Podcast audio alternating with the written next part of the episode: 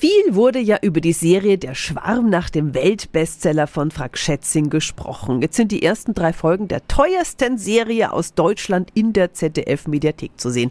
Peter, du hast schon fast die ganze erste Staffel schauen können. Es gibt viel Kritik jetzt. Mich interessiert jetzt wirklich deine Meinung als Serienkenner. Ich habe mich sehr darauf gefreut. Ich möchte diese Serie mögen, aber sie ist leider eine Enttäuschung. Echt? Die Grundidee dieses 20 Jahre alten Tiefsee-Thrillers ist nach wie vor faszinierend.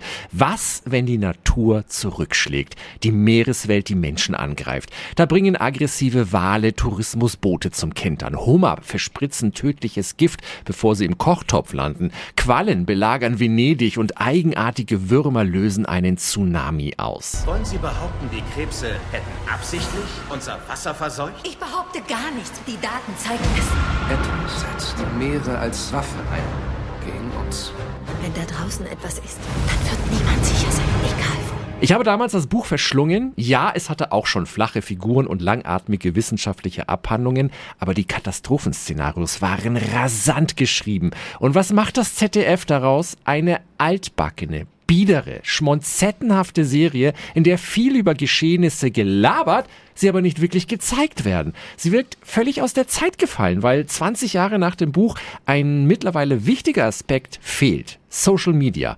Ein Tsunami über Norwegen würde heute medial auf all unseren Smartphones für Aufsehen sorgen, die Menschen auffühlen, in der Serie setzen sich Wissenschaftler und Politiker ins nächste Gremium, als sei in China gerade ein Sack Reis umgefallen. Wo ist Katastrophen-Heini Roland Emmerich, wenn man ihn mal braucht?